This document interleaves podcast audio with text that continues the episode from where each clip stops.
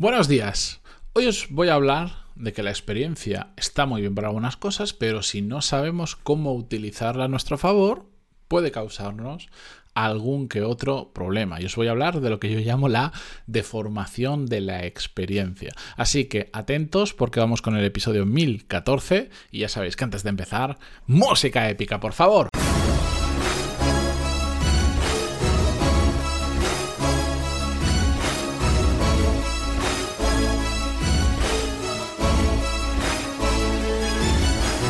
Muy buenos días a todos, bienvenidos. Yo soy Matías Pantaloni y esto es Desarrollo Profesional, el podcast donde hablamos sobre todas las técnicas, habilidades, estrategias y trucos necesarios para mejorar cada día en nuestro trabajo. Para explicaros lo que os decía al principio, la deformación de la experiencia, os voy a contar algo que me pasó hace unos años con una persona con la que trabajé y creo que lo ejemplifica perfectamente. Os pongo más o menos en situación, necesitábamos una persona que se dedicara a la edición de vídeos para editar vídeos, así fácil. Eran unos vídeos extraordinariamente sencillos de editar. De editar no estábamos hablando de una película, un videoclip ni cosas así, eran clases, ¿vale? Muy, muy sencillito, muy, muy, muy, muy, muy sencillito. ¿De acuerdo? Y de hecho, esta persona em, que fichamos entró y no necesariamente partió de cero todo, sino que era como sigue haciendo lo que ya han hecho otras personas, es decir, ya tenía una base de, para poder ver lo que habían hecho otros, no necesitábamos innovar, no necesitábamos cambiar nada, era simplemente continuar con el trabajo de otra persona porque esa persona no daba basto, es decir, el equipo creció. Bien, era un trabajo, sinceramente, muy sencillo, em, la curva de aprendizaje muy cortita, en apenas un par o tres de días de entender cómo funcionaba técnicamente esa edición ya estaba y algunos conceptos, etcétera, muy sencillito, no tenía mucho misterio. El problema surgió porque esta persona Em, había editado muchos vídeos, pero sobre todo estaba bastante especializada porque le gustaba y en su tiempo libre hacía muchas cosas en, en, digamos, yo no recuerdo la palabra exacta que se llama este tipo de, de arte, por decirlo de alguna manera, o técnicas, pero era en hacer efectos... Eh, visuales no de explosiones, sino pues que los textos se muevan de determinada forma, que aparezcan, que no sé cuánto, muy chulos. Yo había visto vídeos suyos increíbles de cosas motion graphics, creo que se llamaba, cosas así, muy muy chulos. La verdad es que muy chulos. Y él le gustaba mucho hacer eso y tenía mucha experiencia haciendo eso.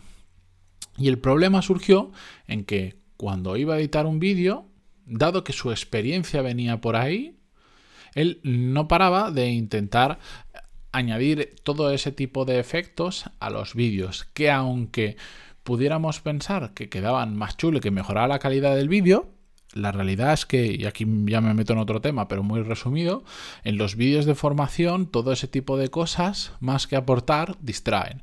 En un vídeo donde estás enseñando un concepto, tiene que ser lo más ligero posible, porque tú lo que quieres que se lleve la persona que está viendo el vídeo es un concepto muy claro, muy, muy, muy claro, y cómo puede aplicarlo en su realidad dentro de lo posible. Cualquier cosa que no ayude a conseguir eso, lo que está haciendo es distraer de eso, que es el foco del vídeo, es lo que, el objetivo del vídeo, lo que se quiere eh, conseguir. Pero esta persona no era capaz de entender eso porque su experiencia que tenía previamente estaba muy relacionado con eso. Y realmente em, lo único que tenía que hacer era simplificar todo lo que ya sabía hacer. Era, o sea, su trabajo era extraordinariamente simple y él lo hacía extraordinariamente complejo. Y eso llevaba a qué? A que por un lado los resultados del vídeo no cumplieran los objetivos del vídeo, la edición no cumpliera los objetivos porque distraía y encima tardaba muchas veces más en editar un vídeo de lo normal.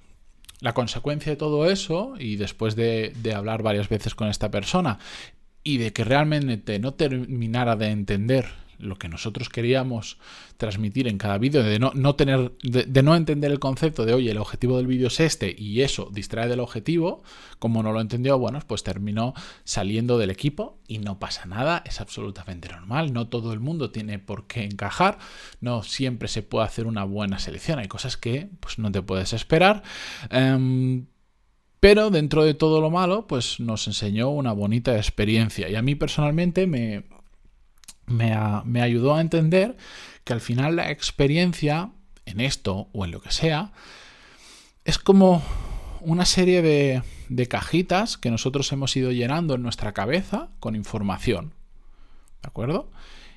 Y cuando la utilizamos bien, lo que estamos haciendo es cuando hay una ocasión donde crees que tu experiencia puede aportar, vas a una cajita determinada, la abres y esa información que hay ahí la aplicas en tu trabajo. Pero lo, lo, tienes que hacer de forma selectiva, solo cuando realmente esa cajita de información, esa experiencia, te puede aportar algo extra conforme a lo que se quiere conseguir. Lo que hacía esta persona no era seleccionar esa información, esa experiencia, sino mm, yo tengo estas cajitas, las tengo que usar sí o sí, porque es lo que yo sé hacer. Entonces, yo me da igual lo que tenga que hacer, tengo que usar todas las cajitas que tengo porque es mi experiencia. Y de hecho, él creía que estaba aportando mucho valor con eso. Lo que pasaba es que no estaba aportando valor, estaba de hecho restando valor a su trabajo utilizando toda su experiencia. No supo adaptarse, no supo entender los objetivos de su trabajo y no supo adaptarse a ello ni adaptar pues esas cajitas de información.